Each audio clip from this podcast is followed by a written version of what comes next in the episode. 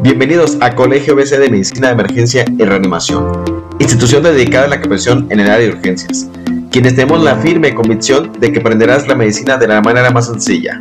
Yo soy Juan Carlos Jiménez Casillas, médico especialista en urgencias, fundador de este colegio, deseando que disfrutes este episodio otorgado por nuestro gran equipo de profesores especialistas. Así que prepárate para aprender en nuestro nuevo podcast. Buenas noches, soy el doctor José Antonio López Ríos, médico pediatra intensivista. Y bueno, um, laborando en dos hospitales de este país, el Centro Médico Nacional La Raza y el Hospital Pediátrico de Moctezuma en la unidad de cuidados intensivos pediátricos. Y el tema que pues yo les voy a compartir el día de hoy es el tratamiento del COVID-19 en la edad pediátrica.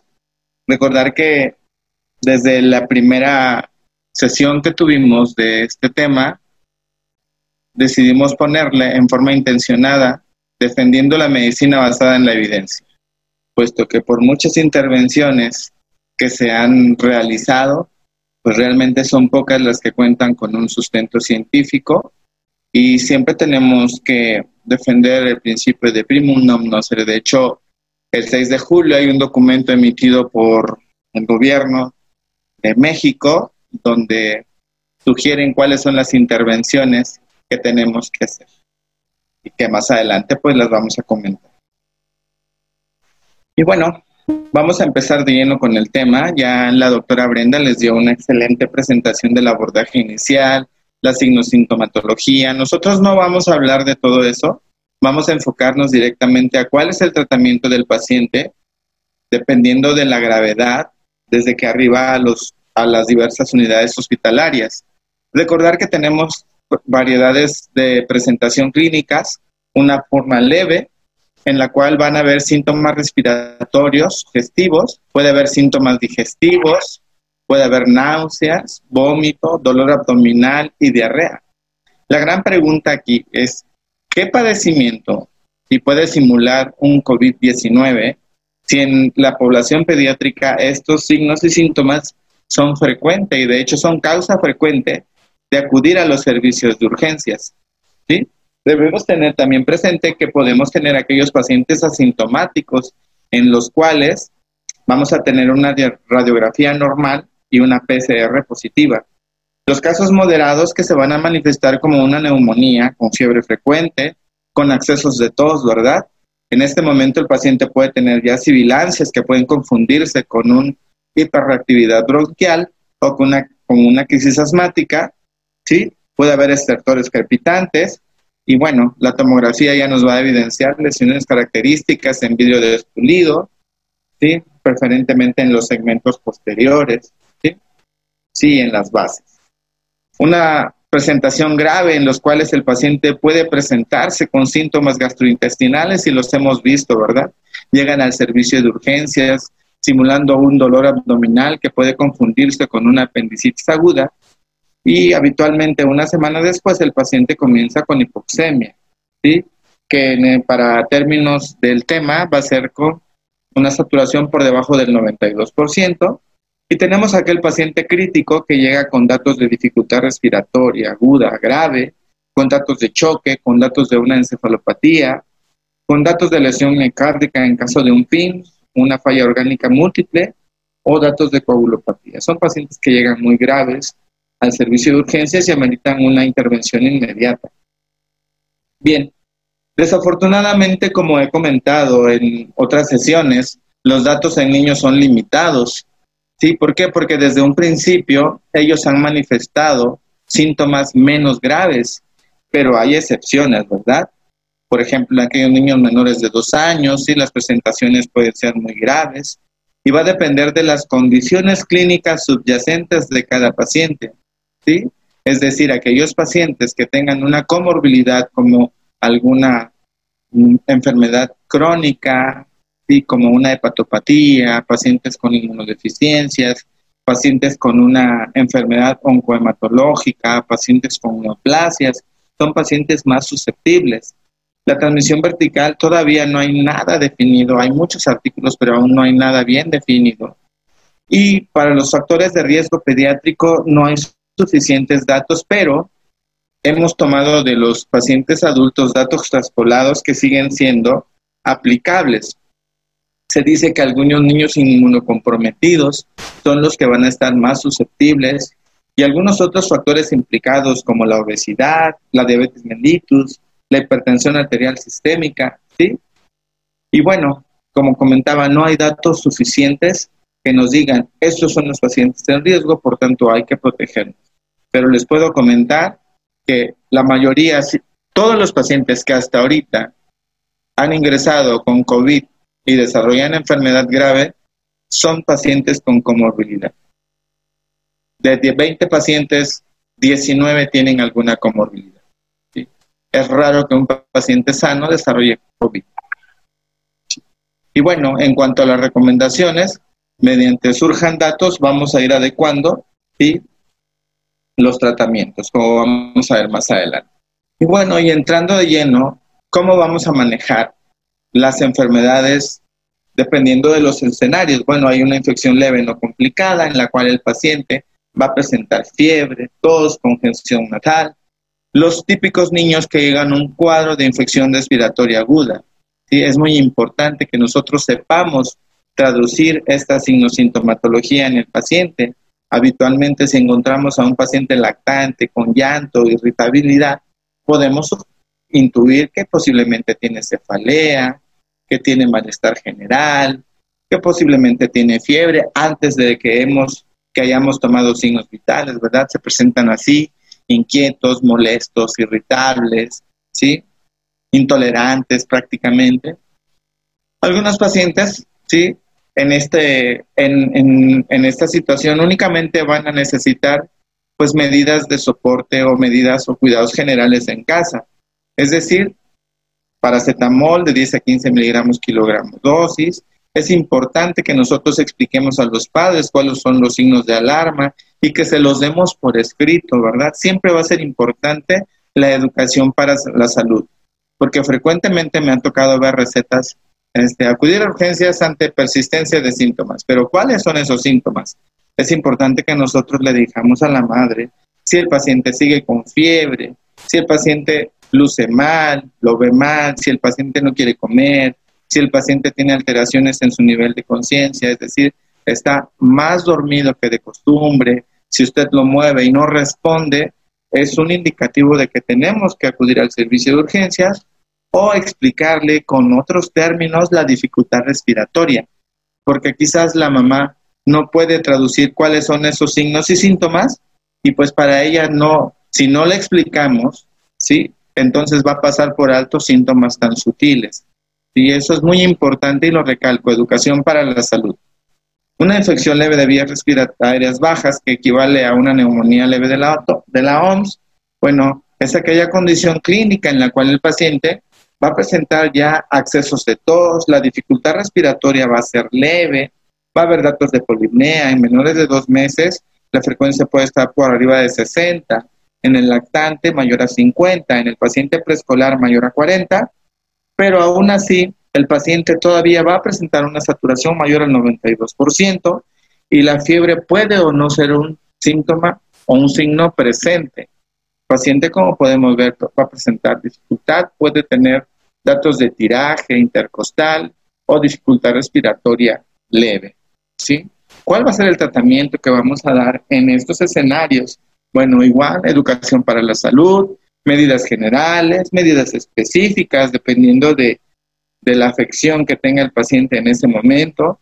Si amerita un broncodilatador, bueno, podemos indicar micronebulizaciones con cartuchos presurizados o york chamber, ¿verdad? Principalmente y, mantener al paciente en, un cuarto aislado. ¿Por qué? Porque pues él puede ser un paciente que pueda contagiar a sus demás mm, familiares, ¿sí? el paracetamol a dosis pediátricas, a dosis terapéuticas, ¿sí? Y de acuerdo a la presentación podemos iniciar antibióticos de acuerdo a la condición clínica del paciente, ¿sí? El que un paciente amerite terapia antimicrobiana, no es necesario que lo hospitalicemos. Y creo que hay medicamentos, como dicen las guías, que podemos dar en forma ambulatoria, ¿sí? En el caso de un paciente con neumonía grave, ya presentar tos, la dificultad respiratoria va a ser más evidente, ¿sí? Y en este sentido, en este, en este escenario, el paciente ya va a tener saturaciones menores del 92% y la fiebre puede o no estar presente. El tratamiento, ¿sí? Va a ser igual medidas generales, educación para la salud, ya son medidas un poquito más específicas. En este caso, si el paciente tiene una saturación menor al 92%, tiene datos de dificultad respiratoria, podríamos, de acuerdo a eso, indicar hospitalización. Y obviamente con todas las medidas. Y más adelante hablaremos del lopinavir, ritonavir, valorar iniciar antibióticos de acuerdo a la evolución, que más adelante voy a decir cuál es el de elección en la edad pediátrica. Y bueno, el problema radica en aquellos pacientes que se presenten así al servicio de urgencias, pacientes que ingresen con dificultad respiratoria. Si podemos ver, es un paciente que tiene tiraje, disociación, cianótico, y vemos del lado derecho, ¿sí? De la pantalla mía, a la izquierda de ustedes, ¿sí? Una taquicardia de 197, una saturación desde el 85%, ¿sí? Y vean la condición neurológica del paciente. Está nubilado, está cianótico, tiene aleteo nasal, tiene pobre respuesta a estímulos. Esto es un dato de gravedad inminente y por tanto es intubación endotraqueal. Porque recordar que el paciente pediátrico tiene un cerebro que es metabólicamente más activo que el paciente adulto. Por tanto, cuando un paciente pediátrico a su arribo al servicio de urgencias tiene datos neurológicos como alteraciones en el sensorio, traduce hipoxia prolongada. Por tanto, tenemos que intervenir inmediatamente. De lo contrario, la evolución del paciente va a ser tórpida. Recordar que tampoco tenemos que ser héroes. En estos escenarios, primero el equipo tiene que estar listo con todo el equipo de protección, como dictan las guías actualmente, para abordar a este tipo de pacientes. Recordar que primero es somos nosotros como equipo, después nosotros y al final nosotros. ¿sí? Si estamos completamente listos, podemos entrar a trabajar con nuestro paciente. ¿Ok? Entonces, ¿cómo se presentan estos pacientes? Con un PARS, con sepsis o con datos de choque séptico. Pueden tener dificultad respiratoria, cianosis central, saturación menor al 92 y en pacientes prematuros pueden ser hasta menor del 90%. La dificultad respiratoria ya va a ser severa, hay retracción, quejido, ¿sí? Y el paciente ya tiene alteraciones en el estado de conciencia. Otros signos y síntomas que puede presentar son retracciones torácicas importantes, la polipnea va a ser más marcada, mayor en 70, en menores de un año, en mayores de 50, en mayores de un año. La gasometría arterial vamos a tener hipoxemia, hipercarnia, pero traducido con todo lo demás es un indicativo para que nosotros intubemos al paciente. ¿Sí? Obviamente, si tenemos otros dispositivos, como más adelante vamos a ver, sería también una alternativa y que quizás mejoraría el pronóstico de muchos pacientes. Bueno, ¿cuál es el tratamiento? Ingresar a la unidad de cuidados intensivos para manejo multidisciplinario. Recordar que estos pacientes no llegan a la terapia intensiva. Los pacientes llegan al servicio de urgencias y como lo explicó la doctora Brenda muy bien en su algoritmo, tienen que tener el manejo, el triángulo de evaluación pediátrica, apariencia, trabajo respiratorio, circulación cutánea, paciente crítico, intervención inmediata, se intuba, se estabiliza, ¿sí? Y se presenta a la unidad de cuidados críticos y una vez que esté en condiciones de subir, se traslada. Por favor, es muy importante que aunque sea un traslado intrahospitalario, el paciente se traslade en condiciones óptimas. ¿Por qué? Porque ha pasado, ¿verdad?, que queremos mover a los pacientes, ¿sí?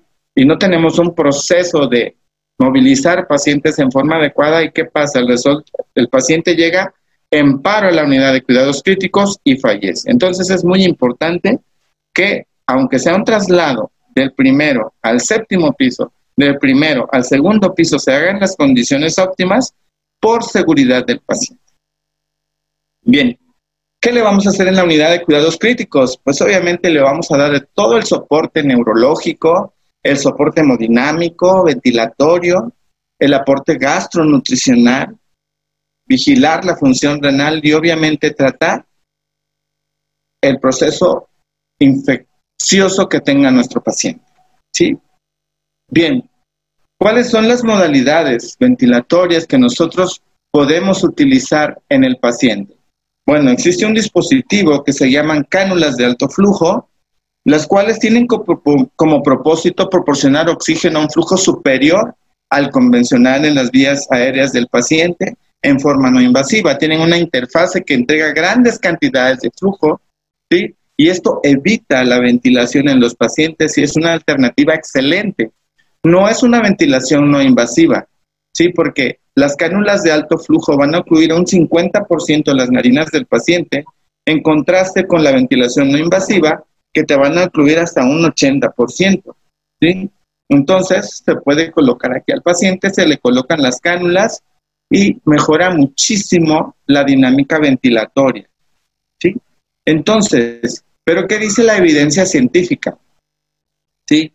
Se está demostrado que los pacientes con hipoxemia aguda e insuficiencia respiratoria se benefician con esta moda ventilatoria.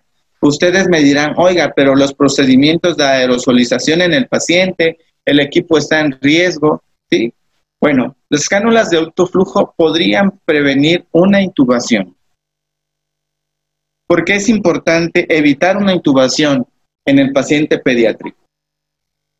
Uno, cada paciente que es intubado necesita pseudoanalgesia, parálisis y necesita que se le proporcione una ventilación asistida. Recordar que por cada día que el paciente pediátrico es sometido a ventilación mecánica, tiene un riesgo del 15% de desarrollar neumonía asociada a la ventilación. Entonces, cuando nosotros intubamos a un paciente, el daño empieza desde que el tubo entra en la boca y empezamos a darle presión positiva. ¿Sí? Entonces, ese paciente, además de todo, le vamos a proporcionar un riesgo adicional. Y aunado con todo lo que, vamos a comentar, pues tiene un riesgo de mortalidad muy alto. ¿Sí? ¿Y por qué comento esto? Porque la preocupación siempre ha, ha existido de que los procesos de aerosolización, el personal, bueno, lo que la evidencia dice que si nosotros tenemos un área específica, sí, adecuada para manejar a estos pacientes, sin ningún problema podemos manejar cánulas de alto flujo, ¿sí? Que podría, obviamente, beneficiar a estos pacientes. Entonces, lo que nosotros sugerimos, ¿sí? Utilizarlo si todo el equipo cuenta con un equipo de protección adecuado, es decir, overall, su delantal o su bata impermeable, obviamente, sus gogles, su N95, su careta, un sistema de extracción, ¿verdad? ¿Sí? Y un sistema de recirculación alterno que nos permita disminuir al máximo la exposición al virus. Es decir, que contemos con un área COVID, ¿sí? Adecuada para el manejo de estos pacientes. Bien, ¿cómo se utiliza? Bueno, conectar el sistema, hasta 10 kilogramos a 2 litros minuto o mayores de 10 kilogramos, 20 litros por minuto y aumentar a 0.5 por cada kilogramo, ¿sí? mayores de 10 kilogramos. Y tenemos que ir ajustando la FIO2 para una saturación mayor al 93 y menor de 98. ¿sí? Se, se recomienda tener un blender, ¿verdad?, que nos permita ¿sí? entregar el aire no frío, sí, el oxígeno no frío, prehumidificado para evitar la formación de secreciones. Si no tenemos si una mezcladora, podemos utilizar esta fórmula para, para calcular el flujo que vamos a darle a nuestros pacientes. Es importante que una vez que nosotros sometamos al paciente a esta moda ventilatoria, registrar la hora de conexión y los parámetros iniciales de la cánula de alto flujo, registrar cuáles son los signos vitales a los 30 y a los 60 minutos, ¿sí? Y evaluar a los 15 minutos y aumentar el flujo si no obtenemos metas. Algo muy importante que nosotros tenemos que, tomar en cuenta es que el periodo crítico en el cual el paciente puede fracasar son los primeros 90 minutos, ¿sí? Y en este momento, ¿cuáles son los datos que nos van a indicar que el paciente no responde? Bueno, si requiere oxígeno más del 50% para mantener una saturación mayor al 93%, que el paciente tenga alteraciones en su dinámica respiratoria, por ejemplo, comience a hacer apneas, comience a tener datos de bajo gasto, que tenga falla de otros órganos, que tenga un síndrome de fuga aérea o cualquier criterio de exclusión que aparezca dentro de la evolución, que el paciente luzca mal, sea que sus condiciones neurológicas se deterioren. Todos esos criterios son criterios de fracaso y por tanto tenemos que modificar nuestra estrategia. ¿Sí? Bien, ¿cuáles son las contraindicaciones de la oxigenoterapia de alto flujo? Que tengamos acidosis en los gases arteriales y si el paciente no tiene una línea arterial o es de difícil acceso, una gasometría venosa. Que tengamos una hipercapnia mayor a 55 milímetros de mercurio.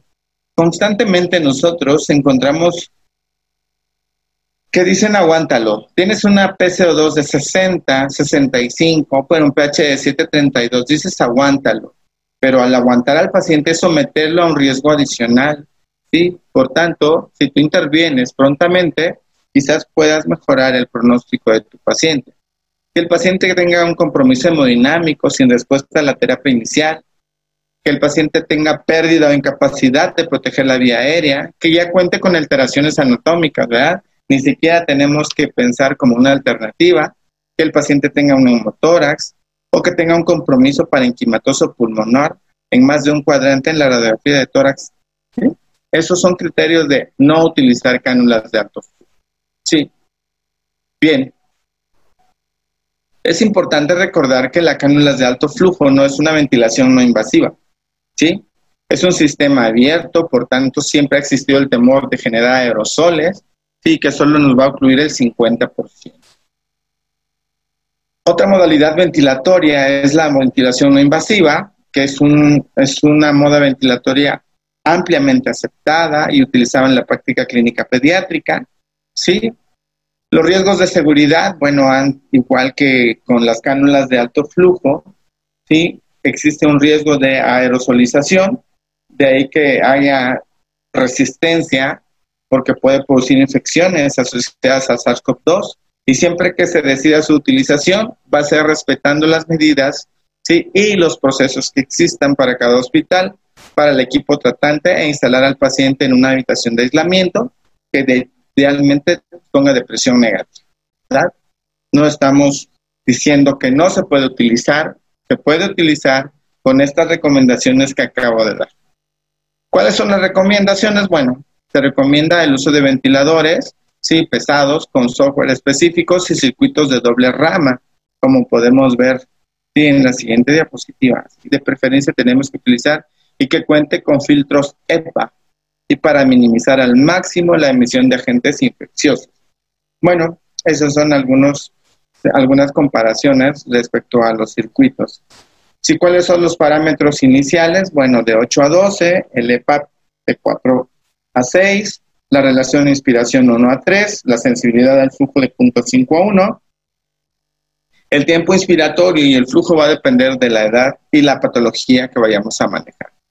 Y es importante que nosotros hagamos ese, esa monitorización tan importante en los pacientes antes, durante y 30 minutos posteriores de someterlos a la ventilación mecánica invasiva, que sugeriría que también lo hagamos en los pacientes que sean sometidos a ventilación no invasiva. ¿Por qué? Porque esto habla de la calidad de la medicina que nosotros estemos aplicando a nuestro paciente. ¿sí? Tenemos que practicar la auscultación pulmonar. Si después de someterlo a la ventilación el paciente tiene uso de músculos respiratorios accesorios, tomarle, obviamente, es una gasometría arterial, eso es importantísimo.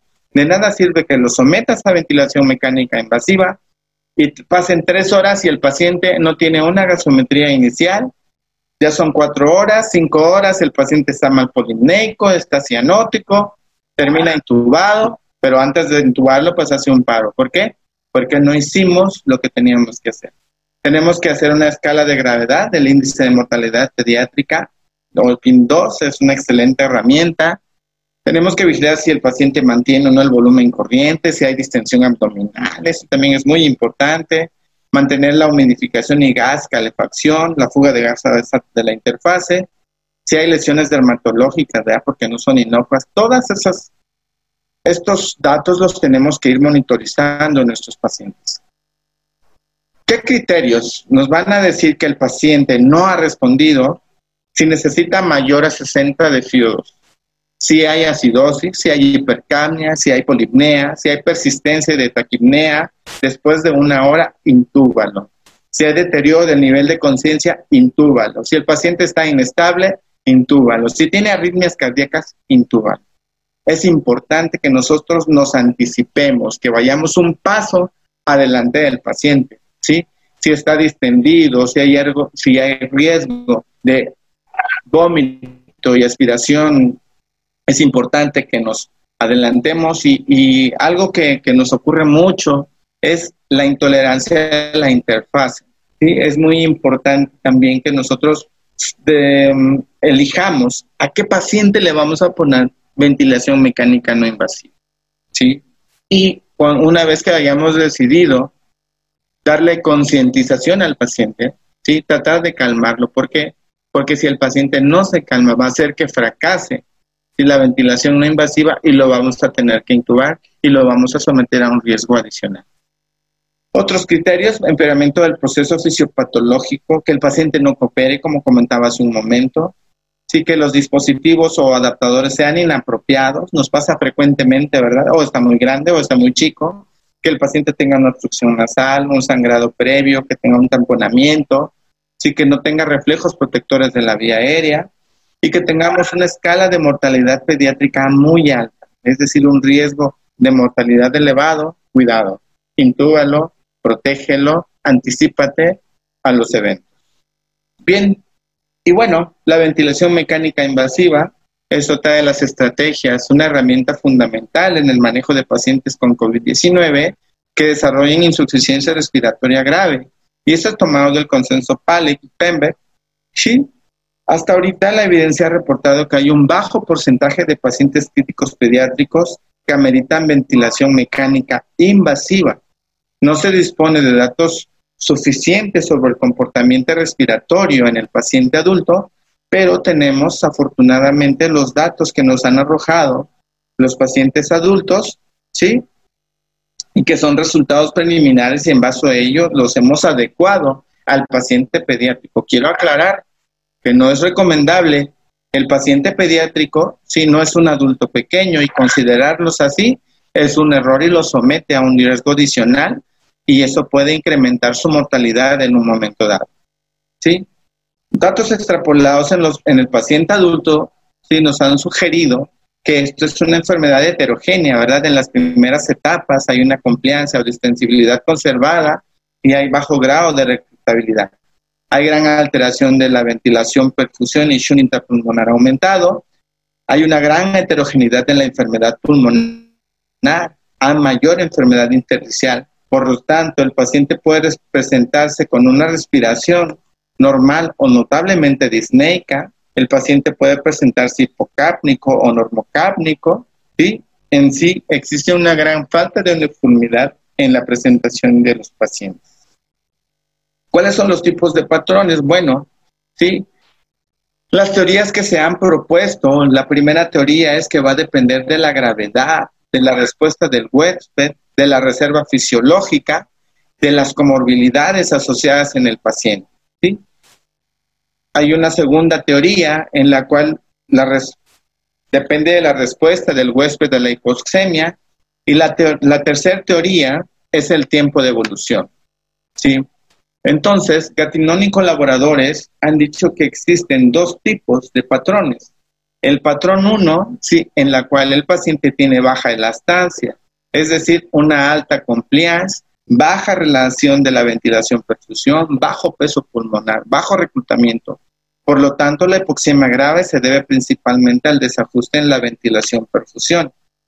Y un tipo 2 en la cual hay alta elastancia, hay alto shunt de derecha a izquierda, hay alto peso pulmonar y alta capacidad de reclutamiento, y eso se debe a una evolución natural de la enfermedad. ¿Y por qué es importante esto? Es importante comprender la fisiopatología, la evaluación del impulso respiratorio y el esfuerzo respiratorio para establecer un tratamiento adecuado.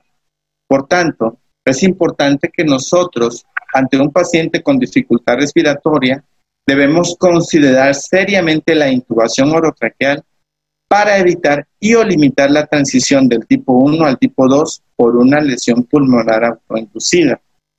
Aunque aquí cabría, la pregunta es, ¿a qué pacientes vamos a intubar y a qué pacientes no vamos a intubar? Si nosotros manejamos cánulas de alto flujo, ¿cuál sería la hipoxemia permisiva en un paciente? ¿Qué grado de hipoxemia podríamos tolerar para que el paciente no desarrolle fracaso inminente? ¿Por qué hago este cuestionamiento? Porque hemos tenido pacientes que llegan caminando, hablando, neurológicamente íntegros y saturando 70%. Una gasometría con acidosis leve, con un CO2 conservado, ¿sí? en algunos casos, sí, con una alcalosis respiratoria, ¿sí? y con una PA2 del 50%, y con un lactato conservado. ¿sí? Entonces, queda la pregunta, ¿qué nivel de hipoxemia podríamos tolerar en los pacientes? Desafortunadamente en nuestro país no tenemos ese estudio transversal, prospectivo, comparativo en saturación es mayor al 85%, saturación es menor al 85%, ¿a quién le iría mejor? Si nosotros propusiéramos un estudio así, seguramente el comité de bioética lo rechazaría, pero la evidencia está ahí. ¿Sí? Bien, ¿cuáles son las estrategias del modo que nosotros podemos utilizar en los pacientes? Bueno, las dos grandes estrategias que nosotros utilizamos para manejar la insuficiencia o dificultad respiratoria grave es el modo controlado por presión y el modo controlado por volumen. Si ustedes me preguntaran, ¿qué modalidad es mejor? La que ustedes manejen mejor es tan importante manejar el volumen, es tan importante manejar la presión si nosotros respetamos las metas y las vamos guiando.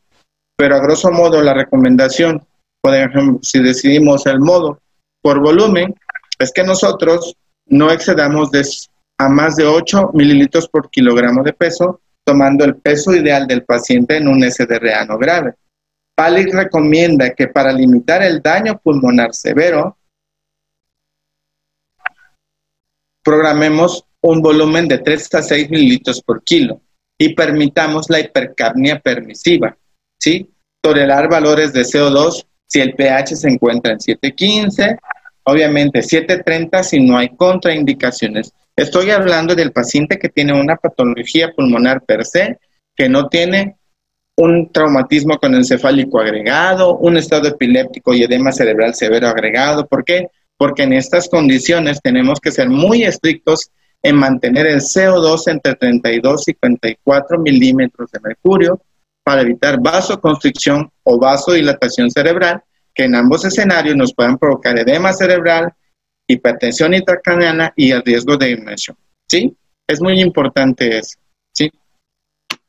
Bien, si nosotros decidimos el modo controlado por presión, bueno, si nosotros elegimos eso, mantener una presión meseta menor a 28 centímetros de agua, permisibles hasta 32 centímetros de agua si hay mayor elastancia, de preferencia un tubo endotraqueal sin manguito o sin globo o desinflar el globo para limitar la presión y minimizar la distensión alveolar. Algunos estudios nos han reportado, y lo apoyo al 100%, que a menor presión, menor modalidad y días sin ventilación mecánica, por lo que acabamos de comentar. Cada día, 15% de neumonía asociada a la ventilación. Y existe una fuerte tendencia al uso de un famoso esquema de mm, esteroides ¿sí? y bloqueadores neuromusculares. Cuando usamos nosotros bloqueadores neuromusculares con esteroides, provocamos una miopatía en el paciente crítico y si de por sí ya tiene neumonía asociada a la ventilación, ese paciente va a tardar demasiado en retirarse de la ventilación, ¿sí? Y en algunos casos terminan con traqueostomía, con síndrome de fuga aérea.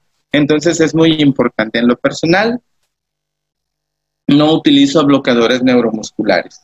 Está demostrado que una sola dosis de un bloqueador neuromuscular puede inducir atrofia del músculo diafragmático, que es el más importante si hablamos de la fisiología respiratoria y es nuestro órgano de esperanza en un paciente que vamos a retirar de la ventilación. Si tengo atrofiado ese músculo diafragmático, no voy a poder extubar a mi paciente. ¿Sí? Recordar que la fisiología y el riesgo son diferentes en los pacientes adultos. Y esto lo he dicho en N cantidad de presentaciones. Todas las intervenciones deben ser al menor costo de sistemas orgánicos de nuestro paciente. Constantemente hacemos intervenciones, subimos aminas, subimos volumen. Mi paciente está acidótico y tengo un pH de 7.15, está acidótico. Súbele PIM, súbele PEP, neumotórax, neumotórax de tensión, doble sonda no pleural. Ya tengo una gasometría en equilibrio. Entonces es muy importante que nosotros valoremos esa parte de que todas las intervenciones tienen que ser al menor costo fisiológico. Si con una hipercapnia permisiva, si con una hipoxemia controlada, tienes marcadores de hipoxia controlados, no necesitas darle más presión a, nuestro, a tu paciente, ¿sí? Con una hipercapnia permisiva, pH de 715, 720, CO2 de 50, de 60, mientras tu pH no se modifique, tu PaO2 50, 60, marcadores de hipoxemia están controlados, sin déficit de base, lactato normal, no pasa nada, podemos continuar con la misma estrategia. ¿sí? Es muy importante sí, que nosotros cuando decidamos la modalidad que, que nosotros decidamos, si decidimos modo controlado por presión, esto va a estar en función de los riesgos y jamás buscar gasometrías normales. ¿sí? Recordar que tienes un pulmón dañado, un pulmón prácticamente con mucha respuesta inflamatoria, ¿sí? Entonces, con un pH de 7.15 es excelente que lo tengas, si estás dentro de metas, ¿sí? Si no la has alcanzado y ameritas subirle presión para llegar a 7.15, hazlo cuidando siempre no provocar un barotrauma, ¿sí? Eso es muy importante. Hipercapnia permisiva, hipoxemia controlada, ¿sí? Recordar que los objetivos van a variar entre los mismos pacientes, ¿sí? A través del tiempo. Y bueno, les quiero poner esta, esta imagen del mismo paciente, ¿sí? Su paciente con un CCRA severo en la unidad de cuidados críticos. Tenemos que nosotros aprender a interpretar estos bucles. Esta es la curva de presión volumen es el mismo paciente, pero quiero que vean qué Pimax tenemos en este paciente. Aquí tenemos una Pimax de 36, tenemos una presión control de 23, ¿sí? Tenemos un PEP de 11, ¿sí? Y, y obviamente no estamos en metas. En este paciente en particular, ¿sí? Si quiero comentar que en este paciente en particular, ¿sí?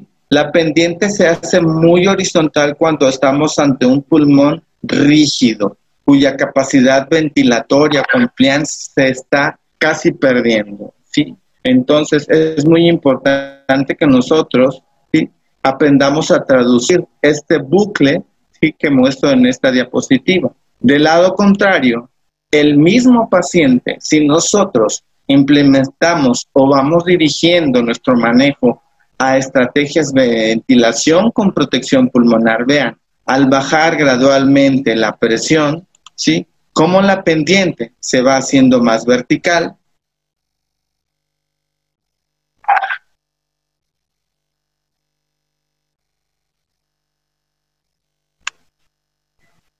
Sí, perdón, nuevamente regreso. Vean cómo esta pendiente está muy horizontal. Es un pulmón rígido, cuya confianza está prácticamente perdida.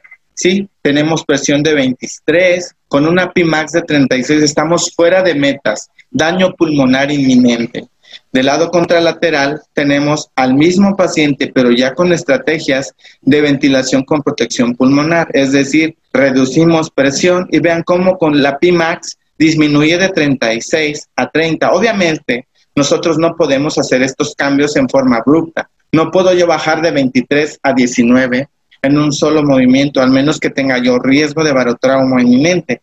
Pero la disminución es gradual y vean cómo la, la curva de presión-volumen se va haciendo más vertical. Sí, la presión media de 18 disminuye a 16, el volumen también disminuye de 216 a 182, mantenemos frecuencia, Y si se dan cuenta en la transparencia aquí, el PEP ni siquiera lo toco. Continuamos con el mismo PEP. Es el último parámetro que tengo que yo modificar en mi paciente, ¿sí? Entonces es muy importante que nosotros guiemos nuestro panel, ¿sí? Y bueno, el PEP es importante que nosotros lo programemos y vayamos titulándolo, ¿sí? De nada sirve que de entrada pongamos un PEP. El PEP va a proteger el pulmón y va a evitar el colapso alveolar. Pero si nosotros ponemos un PEP muy alto, mayor a 15, se dice que, o la evidencia dice que provocamos, ¿sí? Compresión del ventrículo derecho, ¿sí?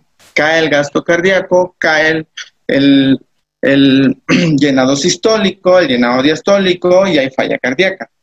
Obviamente aquí quiero comentar que si dispones de un ecocardiograma y a tu paciente le tienes que hacer un ecocardiograma para valorar si la función cardíaca y con el PEP de 15 no hay compromiso, no pasa nada.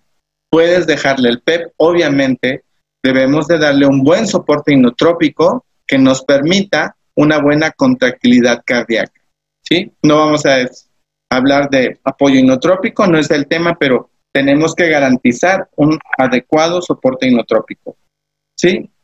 La estrategia es PEP altos, PIN bajos o volúmenes tidales bajos. Esto se ha asociado a menor mortalidad. Recomendaciones, el PEP inicial entre 8 y 10 centímetros de agua, titular de acuerdo a respuesta y cuidado. Mayor a 15 podemos tener colapso, compresión del ventrículo derecho y falla cardíaca, pero si tu paciente lo necesita y tienes manera de que con un ecocardiograma demostrar que no hay compromiso, lo puedes utilizar sin problema. Alta frecuencia oscilatoria. Bueno, esta modalidad en lo personal es una modalidad que me encanta utilizarla. De hecho, mm, en alguna ocasión, si, si Dios nos da vida, quiero hacer un estudio transversal, prospectivo, comparativo, en la cual compare la ventilación de alta frecuencia como terapéutica inicial en los pacientes con SDRA severo, ¿sí? Y la ventilación mecánica convencional, ¿sí? Seguramente ya tengo el resultado y la mortalidad disminuiría y es lo que queremos al implementar alguna estrategia. ¿sí? Pero no hablaremos en SDRA ahorita, nos enfocaremos a COVID. Existe una fuerte renuencia al uso de esta modalidad. ¿Por qué? Porque no hay evidencia. Y hasta ahorita no hay evidencia. Y en un año tampoco va a haber evidencia. Pero si nosotros tenemos un lugar específico, un área COVID que tienes un sistema de extracción, un flujo de aire alterno, equipo de protección personal y tu paciente tiene síndrome de fuga aérea, tienes PIM de 40 y mejora, pásalo a alta frecuencia. ¿Por qué? De lo contrario, se va a morir. Y los digo tajantemente. ¿Por qué? Porque acuérdense que nuestro cuerpo necesita oxígeno y glucosa. Si no tenemos oxígeno y glucosa, no hay glucólisis, no hay moléculas de ATP, hay deuda tisular fracaso multiorgánico y el paciente fallece. Entonces, si no hay manera de que nosotros demos esta terapia, bueno, mételo a ECMO, pero no tenemos ECMO. Sí, bueno, sí tenemos, pero es difícil a veces conseguir. Entonces, si nosotros tenemos esta alternativa, utilízala. ¿Tienes EPP? Úsalo. ¿Tienes equipo? ¿Tienes un área específica? Utiliza. Sí, y si tú tienes un índice de oxigenación mayor a 12, si tú tienes un, índice de Kirby menor a 100 desde que ingresa tu paciente y tienes cómo manejarlo, maneja alta frecuencia. Le va a ir mejor a tu paciente. ¿sí? Bien. en cuanto al aporte hídrico, bueno, existe una fuerte renuencia a cómo manejamos el aporte hídrico en la edad pediátrica. ¿sí? Voy a comentar algo que, que, bueno, se da en otros cursos, que es Anteriormente, el cálculo del aporte hídrico en pediatría se calculaba de 150 a 180 en menores de 10 kilos y en el paciente adulto, sí, o perdón, en el paciente mayor de 10 kilos de 1500 o de 1200 a 1800. El problema es que cuando dábamos este tipo de esquemas son soluciones hipotónicas y la hiponatremia se asocia a una mayor mortalidad en los pacientes. Entonces, Hablando específicamente del SDRA, recomendaría Holiday Cigar al 80%, al 70%, incluso no menos del 50%. Con 50% de Holiday Cigar podemos mantener perfusión renal. ¿Por qué comento esto? Porque si nosotros damos grandes volúmenes, vamos a sobrecargar el pulmón, vamos a provocar mayor dificultad para un adecuado intercambio en la membrana alveolo capilar. Por tanto, el paciente va a tener pobre respuesta. Existen dos estrategias y esto lo ha demostrado el estudio FAT. ¿sí? No hay estudios recientes y en ese estudio se valoró la reanimación con líquidos para mantener el gasto cardíaco adecuado y la función de los órganos extrapulmonares y la restricción de líquidos para minimizar el edema pulmonar. El ensayo aleatorizado multicéntrico de tratamientos y fluidos y catéteres FAC, que comparó estrategias conservadoras contra liberales, demostró que el enfoque conservador es mejor. Por tanto, líquidos al 80 al 70% son más que suficiente para el paciente pediátrico con SDRA, incluyendo sangre, incluyendo terapia transfusional, incluyendo infusiones. No son 70% más lo demás, porque vamos a quedar en 120%. No, tenemos que garantizar que con todas las infusiones, la terapia transfusional y todo lo demás que necesite, medicamentos, etcétera, ¿sí? Que nuestros cálculos de líquidos sean del 70 al 80%. Y aquí quiero comentar el proyecto que tengo que se llama Medicina de Precisión. Nosotros tenemos que darle específicamente lo que necesita nuestro paciente, ¿sí? Y evitar las cargas de preferencia. Otras terapias adyuvantes, bueno, los esteroides en el SDRA pediátrico no han demostrado que mejoren la mortalidad. Todos los tratamientos tienen que ser comparados con si disminuyen o incrementan la mortalidad. ¿Sí? De nada sirve que digamos, no, por recomendaciones clase 5, ¿no? recomendaciones basadas en otras cosas y no medicina basada en evidencia. La ventilación en prono la, la apoyo, la utilizamos frecuentemente en la unidad de cuidados críticos, puede ser por 12, por 16, por 18 horas, valorando el índice de oxigenación, el índice de Kirby, ¿sí? El óxido nítrico solamente si el paciente tiene datos de hipertensión arterial pulmonar, con fallo de ventrículo derecho, como terapia de rescate. El bloqueo neuromuscular, si la sedación no es suficiente y si el paciente tiene parámetros muy altos o si el paciente está demasiado inquieto, ¿sí? Y hay riesgo de extubación. Las, la CIP recomienda que nosotros demos una vacación diaria. ¿Qué significa eso? En ocasiones estamos empecinados a colocar una infusión de becuronio en los pacientes pediátricos, pero bueno, sugeriría bolos administrados en forma lenta, al 50%, obviamente, de la dosis, y de preferencia, la vacación diaria significa que evitar la dosis de uno, de una, del tratamiento diario. Es decir, si lo tiene cada cuatro horas, dejar una hora sin administrar el medicamento y continuar con la hora siguiente. Si el paciente está tranquilo, recordar que los pacientes pediátricos se van a poner inquietos cuando tienen dolor, cuando tienen obstrucción de la cánula. Normalmente si nosotros, si sometemos a un paciente a ventilación mecánica controlada, no tiene dolor, está con adecuado confort, no tiene secreciones, no nos va a dar problemas. ¿Sí? Otras terapias adyuvantes, bueno, la circulación con membrana extracorpórea, debe ser considerado como una estrategia cuando la terapia respiratoria falla. Con la, cuando la ventilación mecánica falla. ¿sí? El problema de nuestro medio es que los metemos en forma tal día y obviamente eso se relaciona ¿sí? con el pronóstico. Entonces es una terapia que podría sí ser una alternativa. Ya comentó la doctora Brenda respecto al síndrome multisistémico inflamatorio pediátrico, PIMS, ¿Qué es lo que dice la evidencia? Bueno, la evidencia dice, sí, hay una controversia y ahorita la quiero aclarar. Sí, en un documento que emitió la, el gobierno de México de que no se recomienda el uso de inmunoglobulinas, pero quiero suponer que se refiere a los pacientes adultos, porque en el paciente pediátrico con un PIMS está demostrado que a dosis de 2 gramos por kilogramo de peso funciona y funciona bien y de hecho es uno de los pilares para la terapia de esta entidad clínica en la edad pediátrica. No me voy a meter con el paciente adulto respecto a esas recomendaciones.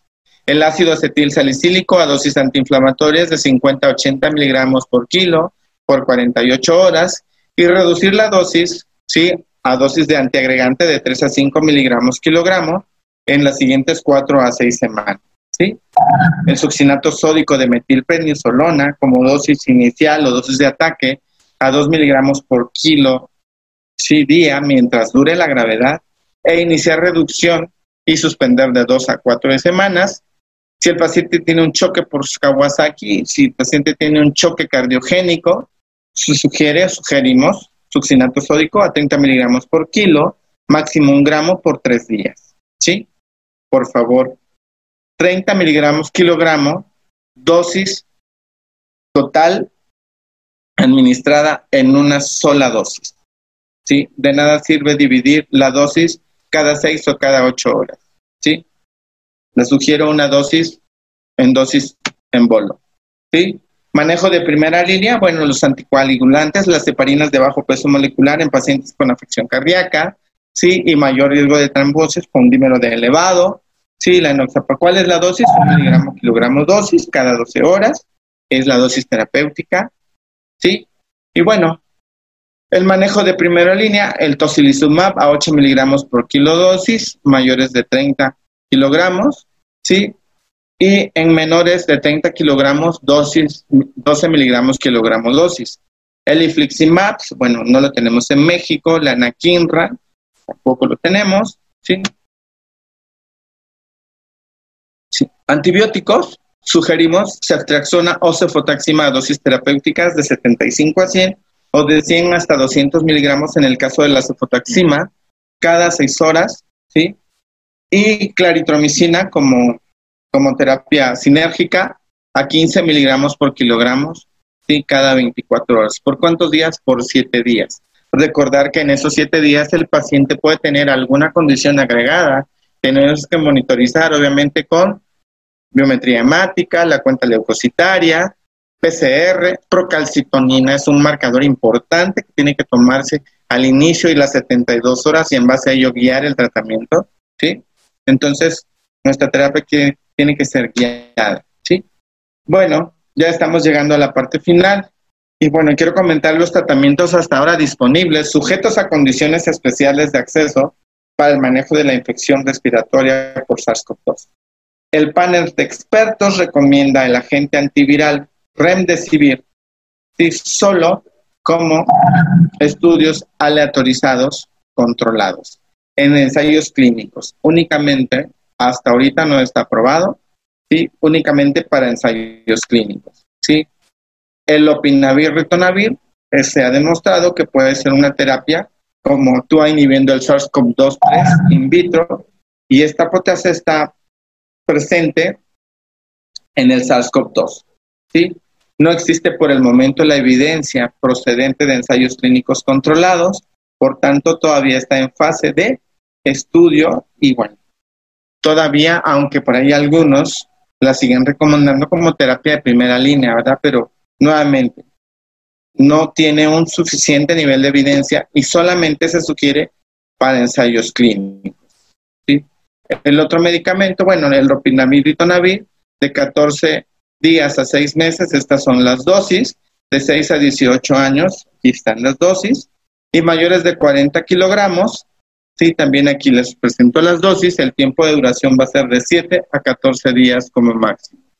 ¿Sí? Bien. El tocilizumab es un agente inmunosupresor inhibidor de la interleucina 6, autorizado inicialmente para el tratamiento de la artritis reumatoide y el síndrome de liberación de citoquinas asociado al tratamiento con CAR. Actualmente no existe por el momento evidencia ¿sí? Solamente lo que tenemos son ensayos clínicos controlados, ¿sí? La posología en menores de 30 kilogramos, 12 miligramos kilogramos hasta 50 mililitros y administrada en una hora, y en mayores de 30 kilogramos, 8 miligramos kilogramos IV hasta 100 mililitros y administrada en una hora. Estamos hablando de pacientes pediátricos, ¿sí? Porque en el paciente adulto pueden tener alguna significancia. Su uso en pediatría está en investigación y se ha planteado como posible tratamiento en pacientes graves. La dosis única y valorar respuesta y segunda dosis 12 horas posteriores a la primera. Y bueno, ya en la parte final, quiero comentar esto. Este documento que salió emitido, sí, con una versión del 6 de julio del 2020. Ya habíamos comentado toda la discrepancia que existía respecto a todas las intervenciones que se estaban realizando en los pacientes. Desafortunadamente, estamos acostumbrados a hacer muchas cosas, pero muchas cosas basadas solamente en, en sugerencias, sin un suficiente nivel de evidencia. Cierto es que la evidencia va cambiando. Sin embargo, desde un principio no eran recomendaciones que estuvieran sustentadas, ¿sí?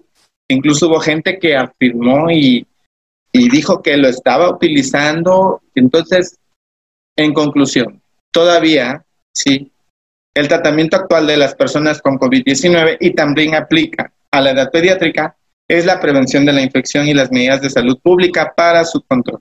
Todo lo que hasta ahora como ustedes, como médicos, sí sabemos, la prevención, la prevención, la prevención, educación para la salud, sigue siendo el pilar central para combatir la pandemia. ¿sí? En los casos graves, los pacientes que ingresan al UTIP medidas de soporte a los sistemas orgánicos. analgesia, aporte hídrico al 50, al 60, al 70%, soporte adrenérgico adecuado, ¿sí? aporte hídrico y gastronutricional de 200 a 250 kilocalorías metro cuadrado día, cuidar la función renal, y si el paciente tiene algún proceso infeccioso agregado, se trata de acuerdo a los estudios de laboratorio. ¿sí?